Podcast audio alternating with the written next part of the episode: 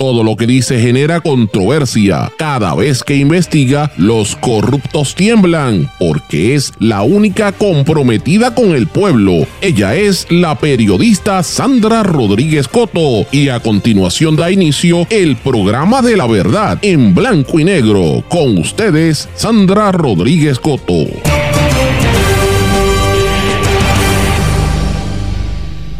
Nadie quiere hablar de la verdad que tenemos de frente con los viejos de Puerto Rico y es la falta de servicios que hay para esta población.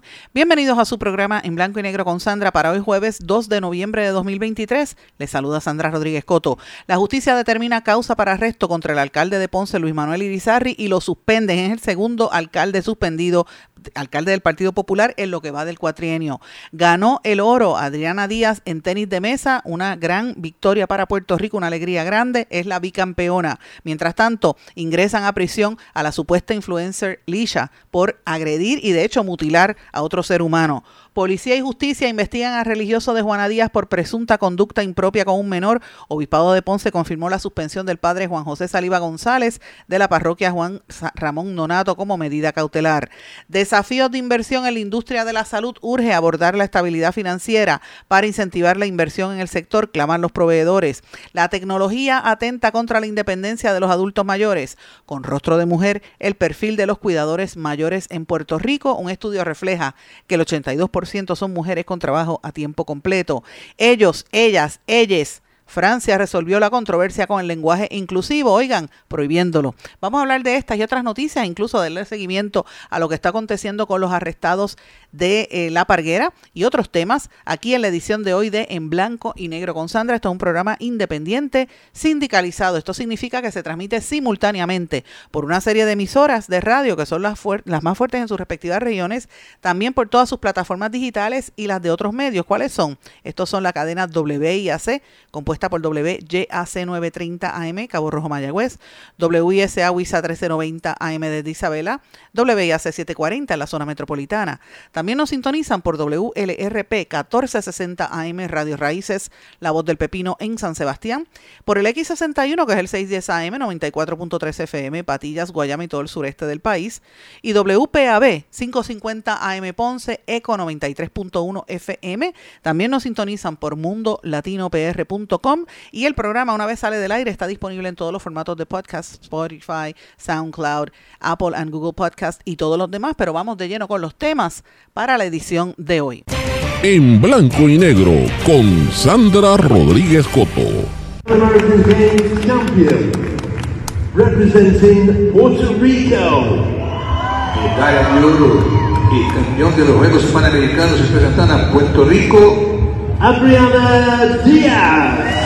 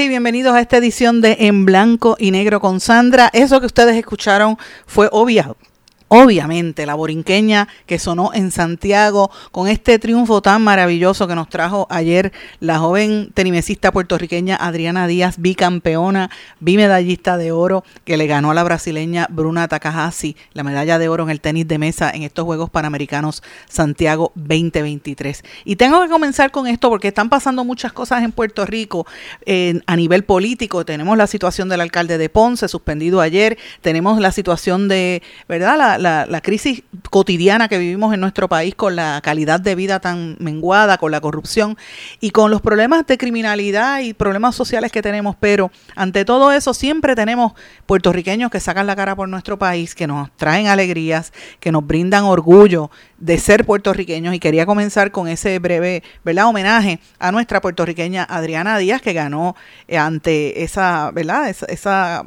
competencia internacional ganó la medalla de oro y de hecho cuando la tenimesista eh, de Brasil, Bruna Takahashi, eh, perdió, empezó a llorar y vino Adriana a consolarla, que también es una imagen que nos ha llenado de mucha alegría. Y por cierto, ese nombre Bruno Takahashi me recuerda porque tengo un amigo profesor que de hecho estuvo en este programa hace unos meses, él es peruano japonés, se llama Bruno Takahashi de Michigan State University, y tiene el mismo nombre, pero en inglés. Yo pensé que dije, será la hija de él, pero no, no, esta es una deportista brasilera. Y la victoria fue contundente de Adriana, que es el segundo oro panamericano que ella gana a nivel individual Recordemos también que lo ganó en Lima en el 2019. porque esto es importante, mis amigos? Mire, ella lo dice, ella dijo, eh, y hoy lo ven en la prensa, la cobertura que le han dado, ya dice que se transformó en, en esa medalla. Ya sabía que había una necesidad de Puerto Rico que por, por recibir esta noticia positiva, ¿verdad? Y tener algo que nos llenara de orgullo. Ella ha tenido tantas medallas, de hecho se ha convertido en la, yo creo que la, atleta que más medallas ha obtenido en estos Juegos Panamericanos y en los Juegos Panamericanos ganó también eh, bronce en Toronto 2015, eh, que fue una medalla por equipo. En Lima 2019 también ganó bronce en doble mixto y otra por equipo, o un oro doble femenino y un oro individual con el pase olímpico a Tokio 2020. En Santiago del 2023, pues ahora por el momento llevaba el doble de bronce femenino y oro plata a nivel individual. Así que, sin lugar a dudas, es un orgullo para nosotros, al igual que otros atletas que han estado dando ¿verdad? La, el, el, todo por el todo en estos Juegos en Puerto Rico y a través de los años. Así que quería comenzar con esto porque es una noticia que nos tiene que poner a pensar cuando dice, ay, la juventud no tiene, ustedes, saben que por ahí siempre dice, la juventud en Puerto Rico está perdida y siempre la gente critica a los jóvenes. Y yo, de verdad, me da coraje cuando oigo esto porque yo que estoy todo el tiempo con jóvenes viendo a mi, a mi hija y a sus amigos, que son todos artistas, veo las caras, esa, esa, ese brillo que uno le ve en los ojos a los jóvenes, esa ilusión de, de que estamos empezando, de que quieren crear eh, la cultura, crear cosas bonitas por nuestro país, que tienen la esperanza de, de, de, hacer cosas grandes. Pues mira, uno se tiene que contagiar de esa energía. A mí me encanta estar con ellos y todos los días comparto cuando voy allá a la universidad, hablo con ellos, los conozco. Y ese es que una cosa, uno le ve la cara y ese brillo que tienen los, jóvenes, 16, 17 años, 18, 21, pues uno lo ve ahí eh, y a uno le da esperanza ante tanta negatividad, porque a esto va de la par con muchos jóvenes que están en ambientes muy hostiles, muy difíciles eh, en Puerto Rico. Eh, y pues cuando uno dice, bueno, van a crear un Puerto Rico sin puertorriqueños, señores, cuando vemos triunfos como el de Adriana y vemos esa reafirmación, uno dice, no, Mientras haya uno que se sienta puertorriqueño, Puerto Rico va a existir y, y a esos hay que darle el pase de batón, a esos son los que hay que darle espacio, a esos son los que hay que darle todas las loas eh, posible y la prensa y los medios tenemos una responsabilidad de dar a conocer estos triunfos, de, de promoverlos, ¿verdad? Y de celebrarlos, porque es una alegría para todos en Puerto Rico. Pero señores, por desgracia, en Puerto Rico no solamente se le presta atención a estos casos, sino que también, eh, por desgracia, se le dan unas atenciones a, ciertos, a ciertas cosas que son que yo diría que no son necesarias, que no son, que no, que, no, nos, no nos hacen crecer como pueblo. Por ejemplo, en estos días ha habido una controversia muy grande en torno al concierto que tenía Villana, Villano Antillano o Villana Antillana, como le quieran llamar, un artista eh, transgénero, eh, la, la, ¿verdad? los ataques que recibió de parte de la senadora eh, Rodríguez Bebe, que dijo que pues eh, que aclararan que los menores no podían entrar. Claro, Rodríguez Bebé, y vuelvo y digo, se cayó ante otro cantante trapero que fue allá el choliseo antes de ella y montó un, un choli infierno y habló de satanismo y todo, y llevó niños a ver a él cantar de Satán y de las drogas y del sexo. Ah, de ese no dijeron nada pero de Villano Antillano sí porque es transgénero. Y Villano Antillano cuando se paró en, en la escena hizo un comentario que a mí me, yo vi unos vídeos, yo no fui al concierto, eh, pero sí vi unos vídeos donde decía, mira, he, recibido amenaza. Estas personas reciben amenaza. Recordemos el caso de, de Alexa, que fue asesinada simple y llanamente por ser tú sabes, eh, por tener prejuicio. Y pues también hay unos aspectos que esas cosas no se deben permitir en la discusión pública. La gente se tiene que tratar con respeto. No se deben salzar figuras que realmente no aporten nada a la, a la calidad del ser humano o si lo que van a hacer es atacar y promover el odio, pues mira, pues no se debe tampoco fomentar ese tipo de cosas. Yo de verdad, mm, no es que sea fanática de Villana Antillana, pero mira, yo respeto lo que hace cada cual por nada del mundo yo me, pondría a hablar y a fomentar que la odien para que se generen crímenes de odio hacia esa comunidad. Y por desgracia, eso es lo que aparenta estar sucediendo con ella. Así que ah, lo estoy mencionando porque ella lo dijo en el concierto y hay que tener, eh, ¿verdad? Hay que tener preocupación, hay que tener eh, hay que decirlo públicamente para que no le ocurra nada y denunciar a la gente que está fomentando el odio, o color de que son cristianos o de que quieren a Dios, porque Cristo ni, ni Dios permitirían este tipo de cosas eh, tan terrible. Pero el ser humano mata a otros seres humanos en el nombre de Dios, como está pasando ahora mismo Israel. Imagínense qué situación. Pero ¿por qué yo traigo esta colación? Porque yo quiero traer esta comparación, ¿verdad?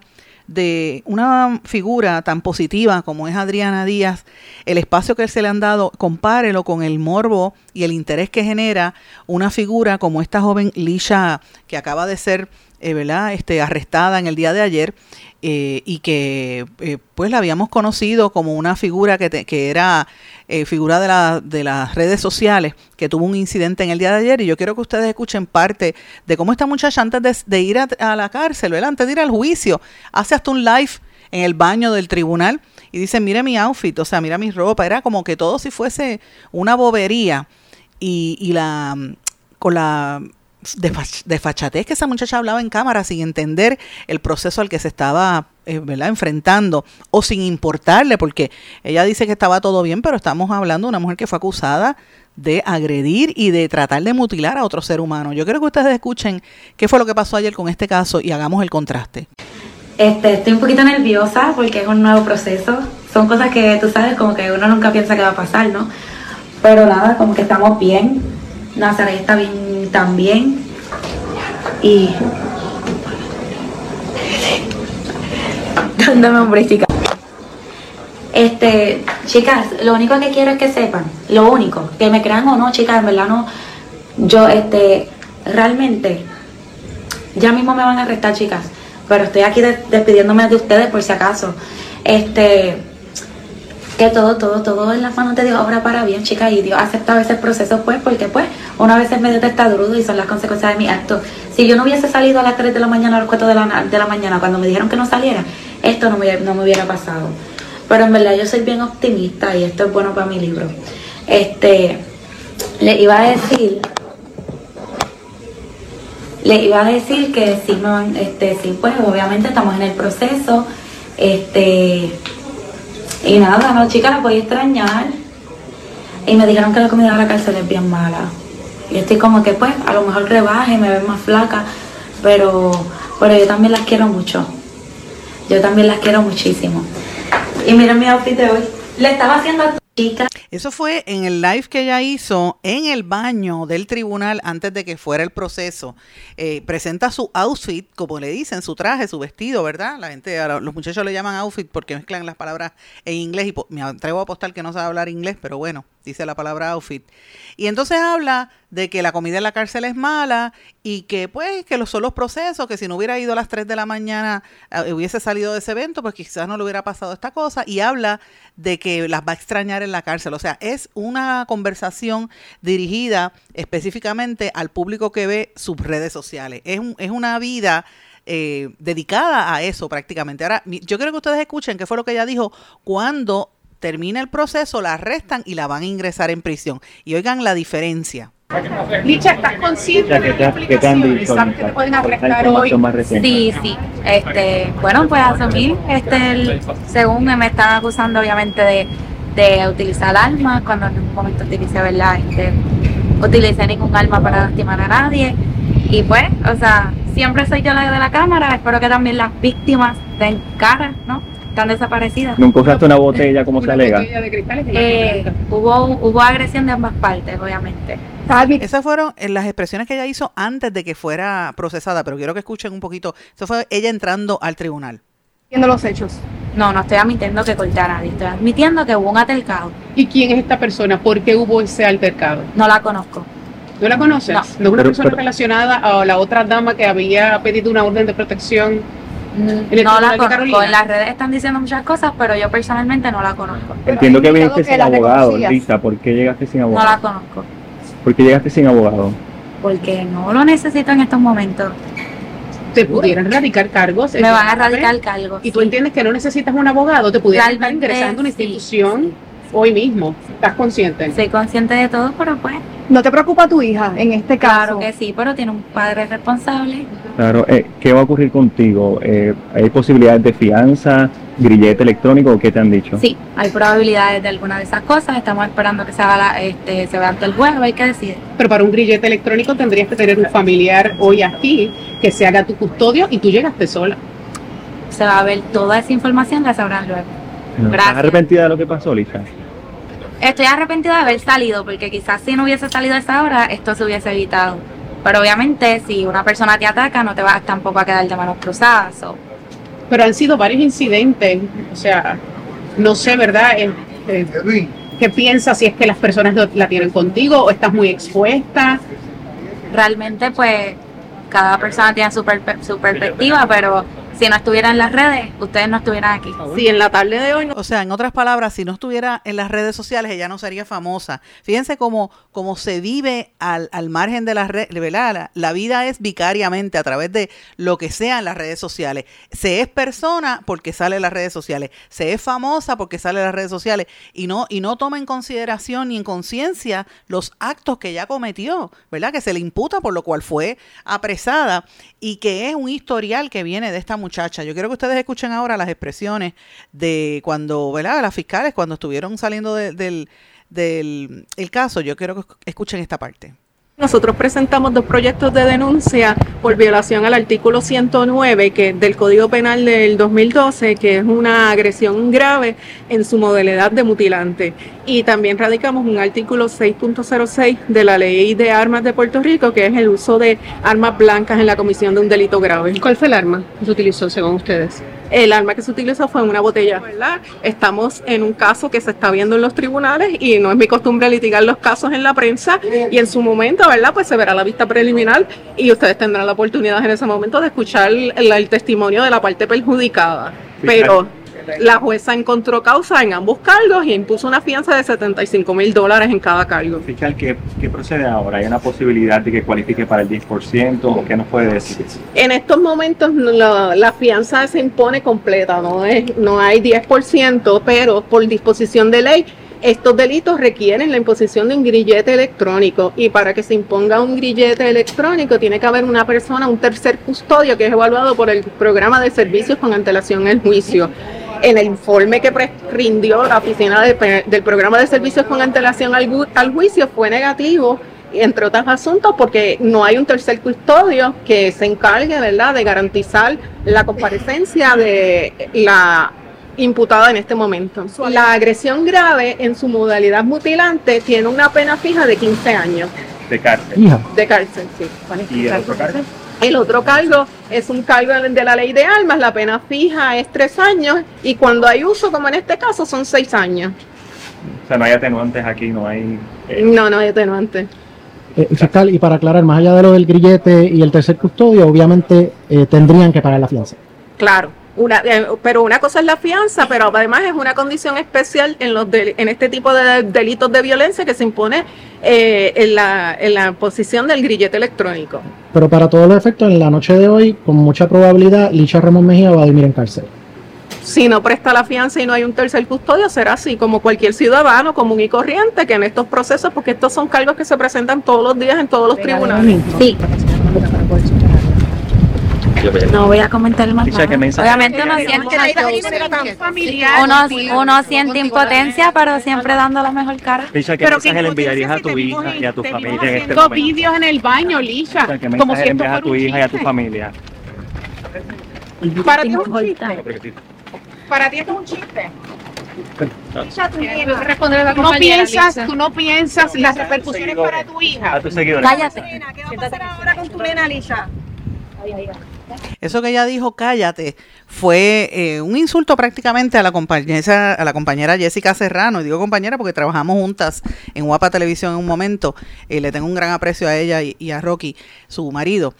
Pero evidentemente eh, cuando le empiezan a hacer las preguntas y a, y a ¿verdad? darse cuenta de la metida de pata que ha dado esta muchacha y es que se pone y se torna agresiva y revela quién es la verdadera Alicia. ¿Y por qué yo le he dedicado un tiempo a esto? Que fue un, e- un evento que sucedió ayer en horas de la tarde. Pues miren señores, porque hemos visto en Puerto Rico cómo en las redes sociales se ha creado toda esta figura, eh, se han creado unas figuras, ¿verdad? De, de- de gente que los quieren hacer como personalities sin serlo. Eh, los convierten en famosos por el único hecho de pararse en las redes sociales y decir cosas sin hacer nada que aporte al país. Porque si usted estuviera en las redes sociales diciendo, mira, voy a ayudar a los viejitos, o mira, voy a hacer este live para denunciar la situación que están pasando los niños especiales, o mira, estoy en- haciendo este live como hacen los ambientalistas para denunciar lo que, de- que nos están destruyendo nuestro medio ambiente. Pues mire, ahí usted sabe que esa figura está haciendo algo de provecho por Puerto Rico, pero esta muchacha, Alicia Ramón Se hizo famosa únicamente por estar eh, nada, vendiendo unos dulces y después hacerse una, hacer esos videos donde decía, mira, yo vendo dulces y jugos y me querían quitar, le, le removieron la nena. Cuando el departamento de la familia actuó y le removió esa menor, fue por algo. O sea, el departamento de la familia, yo sé que se cometen arbitrariedades, yo sé que se cometen eh, a veces abusos de poder, yo soy la primera en decirlo, y sucede también en el departamento de la familia, eso no lo podemos negar, ante la necesidad de que no tienen suficiente personal y, te- y también de que también hay agenda, pues vamos, vamos a darnos de cosas, es la realidad. Pero una cosa es esa y otra cosa es que no hayan visto algo que sucedió en torno a esta muchacha. Cuando a esta muchacha le quitaron la, la menor, que se formó todo aquel escándalo, que ella salió con el alcalde, que la pobre muchacha es una víctima, incluso hasta se levantó la bandera del racismo. Y yo dije, ojo, se lo dije a dos o tres del, del liderato de la comunidad de afrodescendientes, dije, ojo, que cuando se remueve un menor, por algo es. Tengan cuidado, tengan cuidado porque hay que proteger a los menores por encima de esto. Cuando la, la dejan, después de la presión pública que se hizo, la dejan, ella vuelve a hacer los videos, ella hacía videos eh, cortando frutas con unos cuchillos enormes y esa nena chiquitita al lado, haciendo unos bailes, eh, ¿verdad? Eh, medio exóticos en cámara y, y tú sabes, a veces cosas como que se veía de contenido, de alto contenido sexual con esa niña, y uno tiene que cuidarla. Y yo decía, esta nena no va bien, después sucede este incidente. Así que ella, finalmente, Licha Ramón Mejía, enfrenta hasta eh, los cargos de agresión y violación a la ley de armas. La fianza total fue de 150 mil dólares, como no la pudo prestar, por eso fue que le ingresaron, ya ustedes escucharon ahí. Y eh, esto todo se remonta a un incidente el pasado 8 de octubre en Villa Palmeras, donde supuestamente ella empezó a pelear y agredió a una mujer con una botella en el brazo. O sea, cuando tú agredes en una pelea, ¿verdad? Tú te puedes estar o defendiendo o puedes sencillamente abusar de otro ser humano, pero la realidad es que fue un arma con una botella, pudo haberla matado. ¿De qué estamos hablando? Estamos hablando de una tentativa de asesinato. Esa es la persona que está siendo influyente en nuestra juventud y en nuestro país. Y fíjense la cantidad de minutos y tiempo que le ha, dado la prensa. Yo quiero, ¿verdad?, decir, es noticia, hay que publicarlo. Por supuesto que es noticia, soy la primera en decirlo. Y le estoy dedicando más de 10 minutos a este tema. Pero lo quiero hacer desde el punto de vista para que el que me esté escuchando lo analice. Fíjense a quienes, a quienes le damos foro en los medios de comunicación, a quienes convertimos en famosos o en influyentes.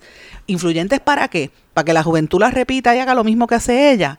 O influyentes para, para entretenernos y desviarnos la atención y no estemos mirando lo que de verdad nos está pasando como pueblo, que, que están destruyendo nuestro país, que tenemos una policía que no, un, un liderato de la policía que no sirve, porque permite todo lo que está pasando a nivel de criminalidad, que tenemos un sistema que no funciona para la gente vulnerable que necesita de verdad ayuda.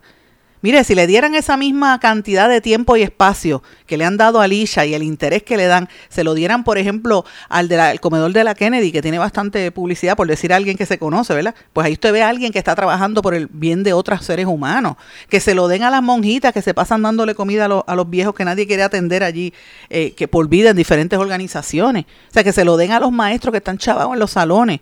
A esa es la gente que deberíamos convertir en verdaderos influyentes, a la gente que aporta a nuestro país, a gente como, como Adriana Díaz, que miren qué, contraste entre esta muchacha y Adriana. Pues mire, Adriana nos, y, todos los atletas que están representándonos ahora mismo en estos Juegos Panamericanos nos, nos tienen que llevar de orgullo. Esos tienen que ser los verdaderos influyentes. Esos son los que tienen que estar en las redes sociales y que le tienen que dar espacio porque son ejemplos positivos para la juventud. Pero esta joven, mira, tiene su derecho a expresarse, pero el ejemplo que está dando es un ejemplo muy malo y mucha gente le está imitando. Y mira, te digo de verdad que es una cosa bárbara. Y esto, esto no puede, no puede seguir así, porque es un ejemplo malo para nuestro país. Miren cómo terminó ella tronchándose su propia vida. Yo, a mí no me cabe la menor duda cuando uno le escucha hablar que esa nena tiene que tener algún problema de salud mental ahí eh, y algún, algo que, algún trastorno que la tiene que estar llevando desde hace años. Así que quería presentarles esto. Voy a una pausa. Regresamos enseguida. Esto es En Blanco y Negro con Sandra Rodríguez Coto. Esto es En Blanco y Negro con Sandra Rodríguez Coto. Regresamos en blanco y negro con Sandra. Bueno, antes de pasar a otros temas, quiero mencionar una noticia que trasciende hoy que es importante. Comunidad no binaria en Puerto Rico está pidiéndole al tribunal que obligue al registro demográfico a que los reconozca. Estos miembros de la comunidad no binaria que se identifican con los dos géneros, o sea, masculino y femenino, pidieron que se les permita identificarse con una X en los documentos vitales. Esto es parte de una discusión pública que se está llevando a cabo en, varios países del mundo. Algunos están más adelantados que otros en este proceso pero en Puerto Rico están ahora como, eh, trae otra vez el tema como seguimiento un pleito del año 2018, donde miembros de la comunidad no binaria demandaron al gobernador, al secretario de salud, a la directora del registro demográfico para que los documentos vitales los revisaran y pusieran esa alternativa. Una persona no binaria, como dijo, es alguien que se identifica con los dos sexos masculino y femenino, los dos géneros, vamos a hablar eh, correctamente, porque una cosa es el género y otra cosa es el sexo. En el pleito del 2018, la ex jueza federal Carmen Consuelo Vargas de Cerezo ordenó al gobierno permitir cambios en el género marcado en los registros vitales, ¿verdad? Pero eh, todavía los oficiales de registro demográfico no lo han hecho y hay una demanda en torno a esto, así que esta es una discusión. Eh, bastante interesante. El grupo de demandantes está compuesto por Maru Rosa Hernández, Andrés Rodil, J. Eh, Vélez, Bartolomé, G. Castro Cruz, Denis Juste, Inaru, Nadia de la Fuente Díaz y otros, que ella cuenta con un pasaporte estadounidense en el que su género eh, está representado con una nueva marca que es la X. Esto es interesante porque trae a discusión el discrimen, ¿verdad? Hay 17 estados y ciudades como Nueva York que reconocen la identidad de género no binaria en los certificados de nacimiento y hay un interés gubernamental por esto. Y esto va a traer polémica y lo traigo a colación porque estamos en un año preelectoral y ya empiezan las campañas. Eso es un tema que, sin lugar a dudas, por lo menos los sectores más conservadores van a traer. Eh, ¿Y qué usted opina al respecto? Déjeme saber. Quiero ponerlo en, en, en contexto con lo que está pasando, por ejemplo, en otra, al, otro lado del mundo, porque me gusta también comparar lo que pasa en Puerto Rico con otros países. Mire, ahora mismo en Francia acaban de aprobar en el día de hoy, esta es la noticia titular en Francia, un proyecto del Senado que encamina a prohibir el lenguaje inclusivo. O sea, antes era nosotras y nosotros y después nosotres ellas, ellos, ellas. Usted sabe que hay gente que habla de esa manera. Eh, la iniciativa en el Parlamento de Francia busca anular cualquier acto jurídico que estuviera escrito en lenguaje inclusivo, incluidos los contratos de derecho y su utilización en publicaciones de personas con cargos públicos. Luego del dictamen, el presidente Emmanuel Macron se sumó a la polémica e instó a no ceder ante los aires de los tiempos. Eh, dice que esto, eh, pues la gente se sorprendió con ese con ese discurso que él dio abiertamente en contra de la, de la modalidad de diluir los géneros y dice, en francés el masculino es lo neutro. Eh, durante la presentación de un proyecto que apunta a convertir el viejo castillo Villet-Croetz en una ciudad internacional de la lengua, el presidente francés dejó en claro su oposición sobre la utilización del lenguaje inclusivo en materia de género que por otra parte comparte con su esposa Brigitte, ex profesora de literatura e instó a no ceder ante los aires de los tiempos bajo la premisa de que en francés el masculino es lo neutro y puede representar tanto a hombres como a mujeres. En nuestra lengua la forma neutra la pronuncia el masculino. No necesitamos añadir puntos en medio de las palabras ni que se entienda mejor, etcétera, ¿verdad? Y estaban aprobando esta ley. Yo le y dice que esto parte del proceso viene porque eh, es un peligro mortal para al, incluir estos géneros, eh, eh, ¿verdad? Lo que ellos le llaman los, los términos inclusivos de género, porque es parte de la respuesta de la cultura woke estadounidense que es incomprensible en el francés. Fíjense esto, y esta discusión también se ha llevado a cabo en, España con el, ¿verdad? La, Academia, la Real Academia de, la Lengua Española, que han trabajado este tema eh, a través del tiempo, y toda esta discusión de si es nosotras, nosotros, ellos, ellos, y la, forma en que alguna gente se expresa. Yo francamente creo que eh, los lenguajes, el idioma evoluciona uno no se puede quedar hablando, ¿verdad?, de la misma manera, porque con el paso del tiempo se incorporan otras palabras. Ah, nosotros, por ejemplo, utilizamos palabras de diferentes orígenes, origen indígena, origen español, tenemos palabras de trascendencia de, nuestra herencia africana, del inglés, hablamos mucho en inglés también, palabras que se, se, ¿verdad? se introducen. Así que el lenguaje es una, y el idioma es algo que es cambiante, pero me preocupa mucho, y, yo y también yo reconozco, soy la primera en reconocer de que el lenguaje puede ser opresor también en la forma en que se expresan. Yo, por ejemplo, como negra, me molesta cuando dicen este la negra vida y todo lo negro es lo malo. Mire, esto también hay una carga de racismo y, peyor y, un ambiente peyorativo y eso hay que ir enmendándolo. También puedo reconocer que una figura o una persona que sea de la comunidad LGBTQ o que no se siente identificada, pues quiere que esto se añada al léxico. Pero eh, obviamente es complejo, no es tan fácil y me parece a mí que pues esta, estas decisiones como la que acaba de tomar el gobierno de, Francia, pues trae a colación esta controversia, ¿verdad? Quería traerlo porque me pareció interesante y lo ato a lo que está pasando en Puerto Rico. Pero bueno, están pasando varias cosas. Vamos a hablar brevemente eh, de la política. La noticia principal que fue en el día de ayer, el, ¿verdad? La, suspensión del alcalde de, de Ponce, Irizarry Pavón lo suspenden de sus funciones como alcalde, una decisión que hizo él, la Unidad de Procedimiento Administrativo Disciplinario, la UPAD, que está adscrita a la oficina del panel del fiscal especial independiente. Esto luego de que la jueza y ex compañera periodista Adria Cruz encontrara causa para arrestar al alcalde por cuatro cargos, dos de enriquecimiento injustificado, que es el artículo 251, y otros dos por violaciones al artículo 4.2b de la ley de ética gubernamental.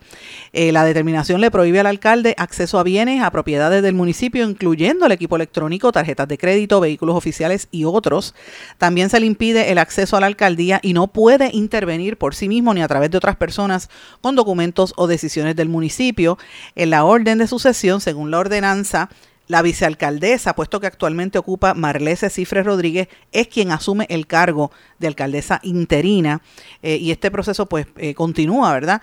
Es una situación que está jamaqueando los cimientos del municipio de Ponce, pero no es el único. Recuerden que esta misma situación es lo que estaba pasando en el municipio de, eh, de Mayagüez. Eh, prácticamente lo que pasó con el alcalde de Mayagüez, con Guillito, que también está suspendido, que ha provocado este cisma para el Partido Popular Democrático.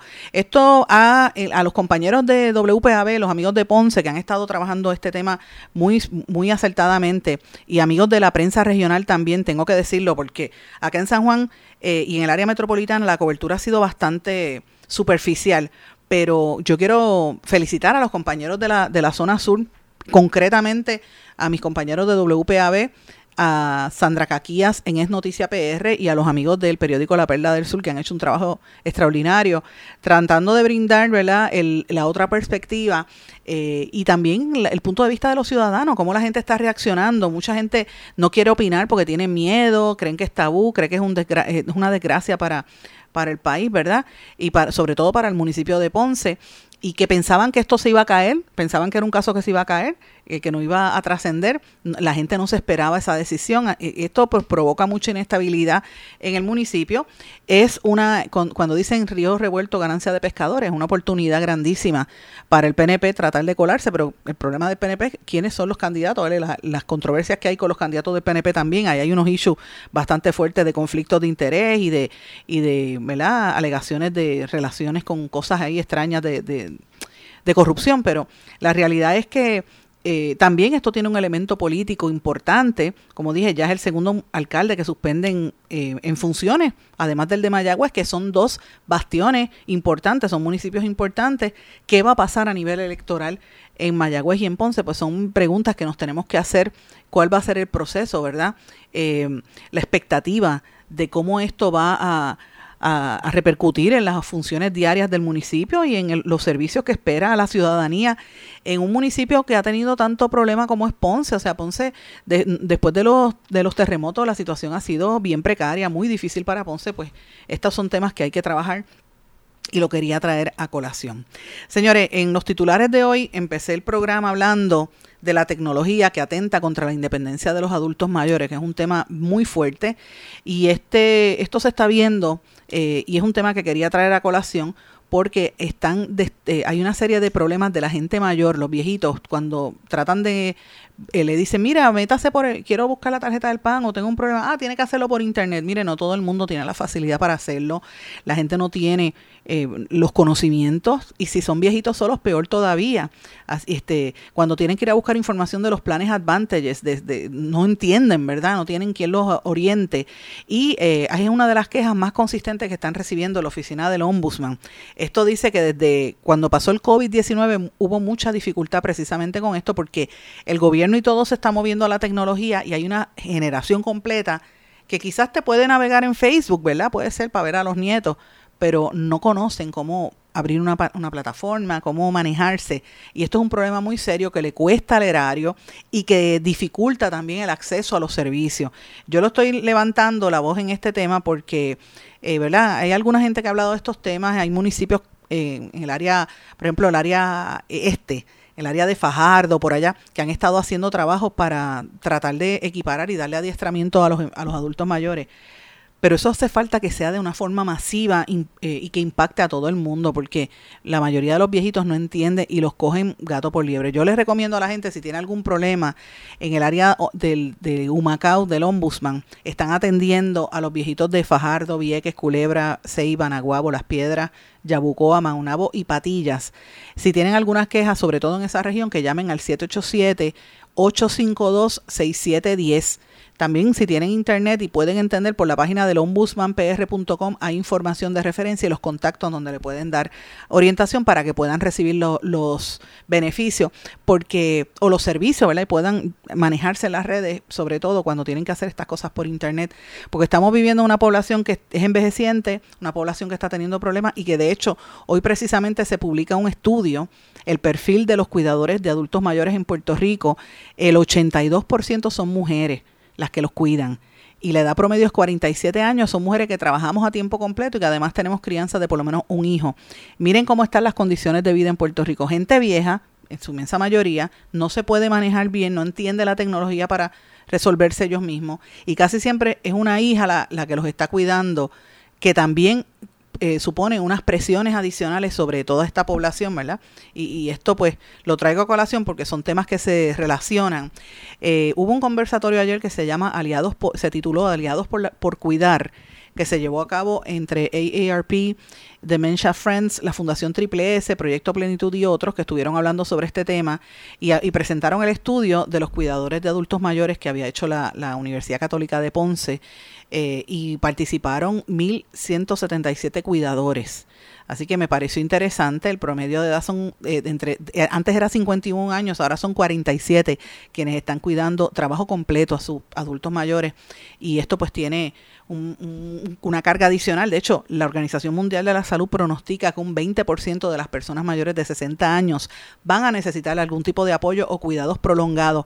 En Puerto Rico, para el 2021, la isla fue el séptimo país con el mayor número de personas de 65 años o más, según las Naciones Unidas, mientras que el censo dice que el 3.2 de 3.2 millones de habitantes, 665.233 son adultos mayores lo que supera a los jóvenes. Y fíjense cómo todo el medio, el gobierno, todo se dirige a los jóvenes y la mayoría son viejos. Y cuando el viejo necesita servicio o, utilizar el internet, vaya a internet. Yo recuerdo cuando el huracán, que yo por poco me como viva a Ramón Rosario y a dos o tres del gobierno, porque yo veía una viejita, mire que se me perdió la casa, váyase a su casa y, se conecta y pida por, por internet. ¿Cómo demonios si no había teléfono? Primero y segundo, la viejita tenía casi 80 años, no sabía manejar un celular y estábamos en una emergencia, imagínense cómo es el, el cuido. Así que estos son temas serios que hay que seguir discutiéndolos y, son unos retos que tenemos como sociedad para tratar de mejorar el acceso y el servicio a la inmensa mayoría de la población, que también tiene que plantear un poco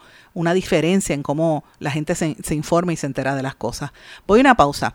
Regresamos enseguida. Esto es En Blanco y Negro con Sandra Rodríguez Coto.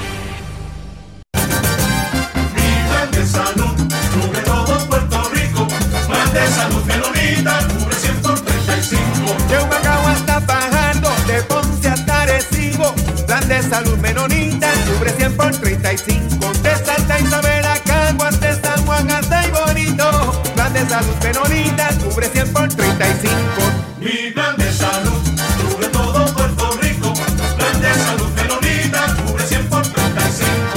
Quítese el dolor de cabeza con sus obligaciones de contabilidad con los servicios que presta Villalba y Villalba Company. Directo, personal y con sensibilidad humana. Lo que se busque un verdadero asesor de contabilidad para todo tipo de servicio de contabilidad, pago de IBU, pago de nómina, informes trimestrales y anuales y otros. Ofrecen servicio directo personalizado. Villalba y Villalba Company. Para orientaciones, su teléfono el 939-336-5774. 939-336-5774. Oye, Brian, no te vayas. Llévame contigo para la playa. Llévame con Boycar y márcalo así. Llévame con pa' donde vayas. Oye, chico, ¿qué te pasa? Llévame contigo para la playa.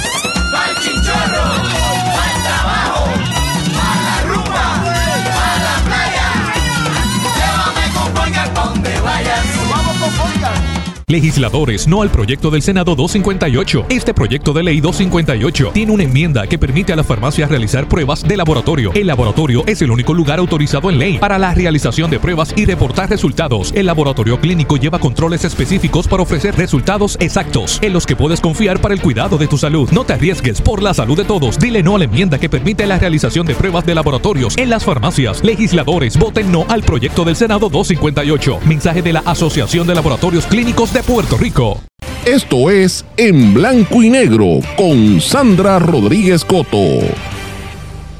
Regresamos en blanco y negro con Sandra. Miren, quiero terminar una idea que estaba, ¿verdad?, pensando y traté de esbozar al final del segmento anterior sobre la problemática de los adultos mayores en Puerto Rico. Estaba viendo que la alcaldesa de Loíza dice, y yo, yo conversé, ustedes recuerdan, hace como una o dos semanas con ella, que me la encontré en el Colegio de Médicos, y ella me decía, mira, nosotros hemos visitado y tenemos identificado todos los viejitos que hay en, en, Loíza, y se han asignado más de 900 amas de llaves en los últimos tres años en el municipio de Loíza, por dar un ejemplo, y porque es una alcaldesa que siempre está activa, la gente lo ve. Imagínese eso en un pueblo en el interior de la isla, en, una, en la montaña o en, en algún otro lugar, la dificultad, ¿verdad?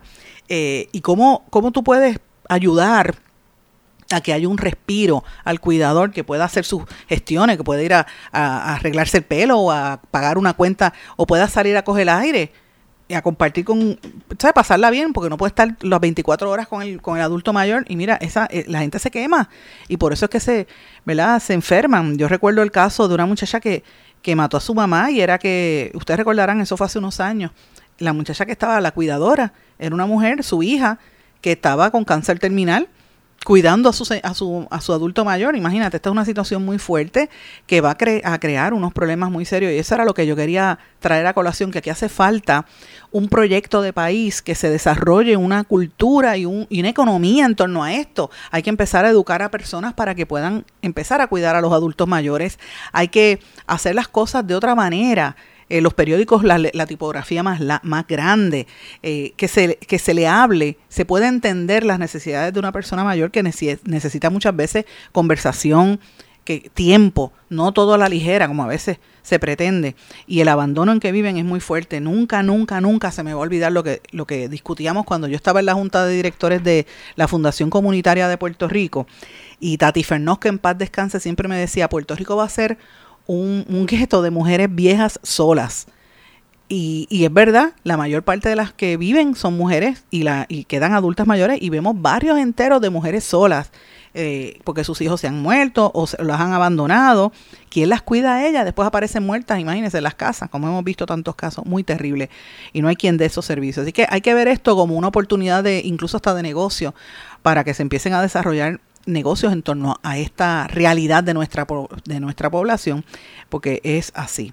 Eh, bueno, y hay otros asuntos adicionales. Tengo que mencionar, ayer yo estuve casi toda la tarde me fui a, le invité a tomar un café a Mauri Rivera, el, líder comunitario de, de, San Juan y del condado, que le doy un saludo.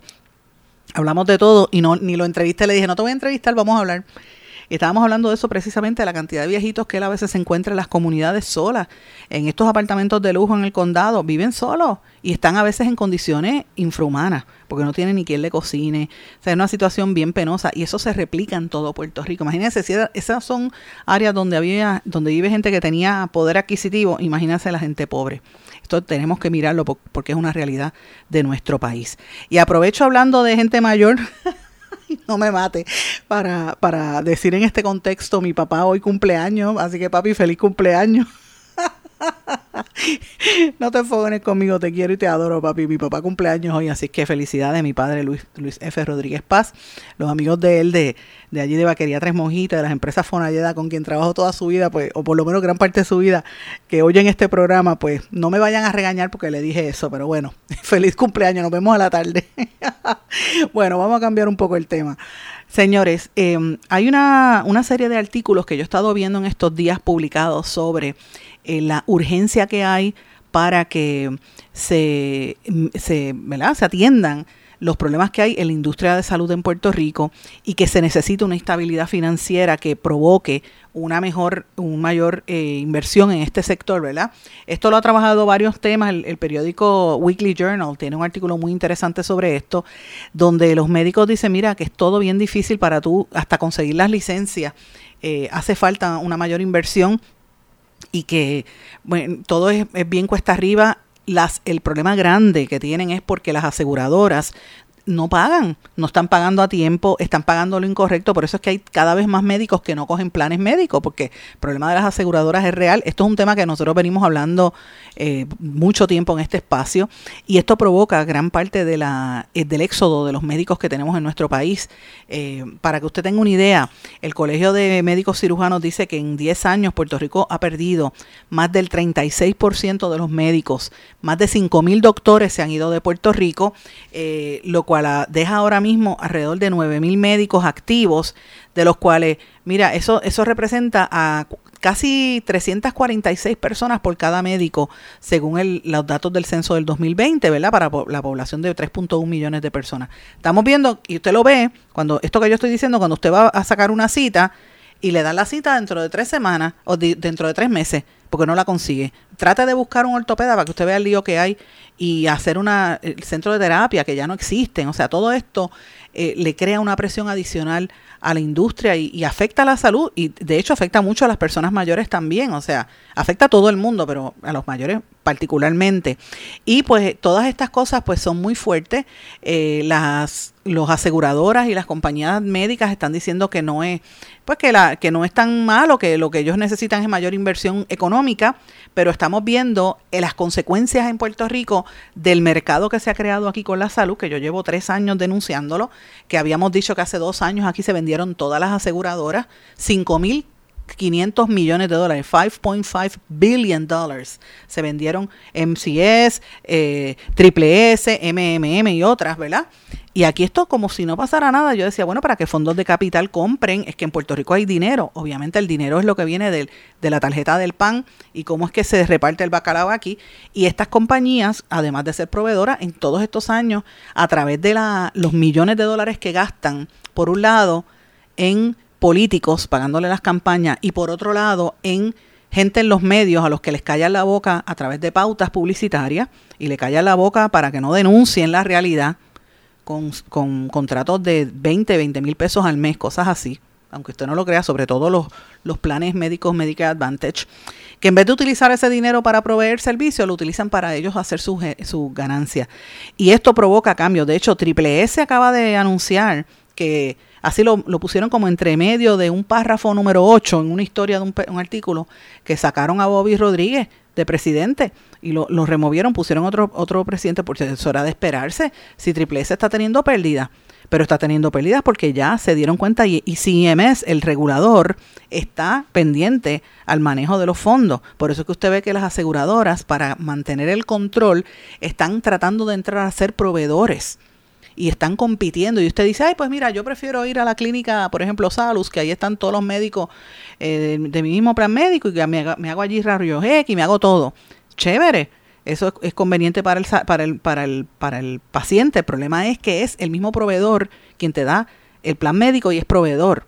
Y ahí hay unos conflictos serios porque de entrada, ahora mismo porque hay competencia, van a dar buen servicio, pero cuando empiecen a desplazar a los médicos como ya lo están haciendo y a los proveedores puertorriqueños como ya lo están haciendo, entonces elevan lo- los gastos y los costos se elevan. Así que nos cuesta más como pueblo. Tiene que haber una variedad. Si es que este es el sistema que quieren mantener de salud, que es este absurdo de la mal llamada reforma de salud, que destruyó el sistema de salud universal que nosotros teníamos en Puerto Rico. Y cuando uno analiza esto a nivel internacional, pues uno dice, bueno, la gente siempre rápido piensa en Canadá, que tiene un sistema de salud que es extraordinario comparado al de los Estados Unidos, que, que es caro, la gente se muere porque no puede pagar el plan médico. Y uno dice, bueno, pues aquí había un plan de salud universal, pero eso fue hace veinte y pico de años. Cambiar eso nos va a costar. Ahora mismo hay una discusión de si van a eliminar a CES o si a CES va a pasar a ser parte otra vez del Departamento de Salud, lo cual, como dije en el día de ayer, el exdirector Galva se opone. Y hay unas razones específicas, ¿verdad? Yo creo, en el caso mío, yo pienso que en el Departamento de Salud hay tantos intereses económicos de los aportadores económicos de la campaña eh, y de los contratistas y abogados que, mira, a lo mejor no conviene que sea que eso que eso se dé. Aquí lo que hay que hacer es una fiscalización más adecuada de ese ente que se llama CES y ver qué pasa con los federales que han arrastrado los pies en torno a esto, ¿verdad? Pero uno piensa rápido y la gente rápido dice, ay, vamos a pedir un sistema universal de salud, vamos a eliminar las barreras de acceso a los servicios médicos. Pues mire, yo quiero darle un ejemplo de lo que está ocurriendo hoy mismo. Si usted no me cree, busque la información. De hecho, busque el medio, se llama Caribbean News Weekly. Habla de cómo el gobierno de Belice, este país centroamericano, eliminó todos los cargos en los hospitales públicos porque ellos están haciendo una transición a hacer otra vez a, crear un sistema de salud universal. Y ellos lo que quieren es demoler, según ellos, las barreras financieras y permitir que haya mayor accesibilidad en el servicio de salud para toda la gente, sobre todo la gente pobre de Belice. Y este anuncio lo acaban de hacer ayer en el gobierno, que dice que las estadísticas de Belice revelaron que en los últimos tres años las ganancias parece de los hospitales habían sido ¿verdad? Un, un, incremento extraordinario. Eh, porque estaban cobrando más, más de un 50%, entonces dice, bueno, pues hay que ver, porque para poder eh, que haya, tiene que ser todo igualitario, que la gente tenga acceso al, al, sistema de salud y al eliminar estos tarifas en los hospitales, pues se supone que esto baje un poco los costos administrativos que, le, que elevan estas, estas compañías para tener algún tipo de ganancia. Entonces, al eliminarlo, pues más o menos se no pierden dinero y eso pues ayuda a que más personas eh, puedan ofrecer más servicio a más personas. Y eso es parte de, del proceso que están tratando de hacer. Yo no sé si va a funcionar ese sistema de salud allí en Belice, pero eso es lo que están anunciando. Y me pareció súper importante traerlo a colación con lo que pasa en Puerto Rico. Eh, si usted quiere buscar más información, le, le remito a que busquen Caribbean News Weekly, que es un medio regional en el Caribe, en inglés. Eh, lo publica hoy precisamente. Señores, y por último, aquí en Puerto Rico, la Autoridad para el Redesarrollo Local de Roosevelt Roads presentó un proyecto innovador que promete brindar a los desarrolladores y operadores de la industria marítima una oportunidad para marcar, eh, ¿verdad?, entrar al negocio como mantenimiento, reparación y recondicionamiento de embarcaciones. Esto es lo que le llaman la, el desarrollo de un astillero en la antigua base naval de Roosevelt Roads, un dry, un dry dock, como le llaman en esa zona, y eso es parte de, la, de los anuncios que se han estado haciendo allí. Me parece bien importante esto porque eh, hay que mirar en los próximos seis meses el desarrollo que va a haber en esa zona, que ha estado desde que se fue la Marina prácticamente muerta. Ha venido a tener un poquito de impulso en los últimos meses. Y señores, eh, yo había adelantado esto, creo que fue antes de ayer, pero ya lo confirma el Departamento de Justicia y la policía confirmaron por separado que investigan al sacerdote Juan José Saliva González de la parroquia católica San Ramón Nonato en el municipio de Juana Díaz, a quien se le imputa exhibir una presunta conducta impropia contra un menor de edad. Y esto pues es obviamente eh, viene de parte del, del CIC de la, del área de Ponce, donde precisó que estaban en conocimiento de este caso y que eran una serie de mensajes que se le estaban enviando por internet que enviaba este religioso a un menor de edad, ¿verdad? Y que pues son una- un- unos crímenes que entienden que son de naturaleza sexual y que por esa situación eh, se refirió a través de la División de Crímenes Cibernéticos y la, la Iglesia Católica actuó y lo reveló de todos los cargos, ¿verdad? Hay una investigación contra el sacerdote. A él también se le alega que tenía, aparte de los mensajes, pornografía infantil en el teléfono celular. Así que imagínense que, qué escándalo tan terrible de, de alguien que debe estar siendo un prelado de Dios. Miren, miren cómo lo que se le imputa, ¿verdad? Terriblemente por demás esto. Señores, yo lo que quería era plantearle, ¿verdad? Un, panorama completo. Tenemos que dar seguimiento y yo me, si ustedes se fijan, yo no he hablado mucho esta semana de lo que está pasando en la corte, en, ¿verdad? En, en la zona de Mayagüez, que están evaluando los arrestados de la, en la parguera. Mencionamos algo de esto, creo que fue el lunes o el martes, porque quiero ver cómo fluye. Ellos han estado los, los abogados viendo unos visuales. Vamos a ver qué pasa en los próximos días. No ha habido mucha información que podamos entrar en detalle, pero va a haber movidas allí, así que hay que estar atentos a lo que esté aconteciendo en esa zona. Así que con esto, mis amigos, les he dado un panorama bastante completo. Me tengo que despedir, no tengo tiempo para más, pero les agradezco como siempre su aportación, su ayuda, su apoyo y que sigan eh, escuchando este programa y apoyando toda nuestra gestión periodística. Como siempre, me pueden escribir a través de las redes sociales o en el correo electrónico en blanco y negro con Sandra. Pasen buenas tardes y nos vemos mañana en otra edición más de este programa. Lindo día. ¿Se quedó con ganas de más? Busque a Sandra Rodríguez Coto en las redes sociales y en sus plataformas de podcast, porque a la hora de decir la verdad, solo hay una persona en la que se puede confiar, Sandra Rodríguez Coto, en blanco y negro.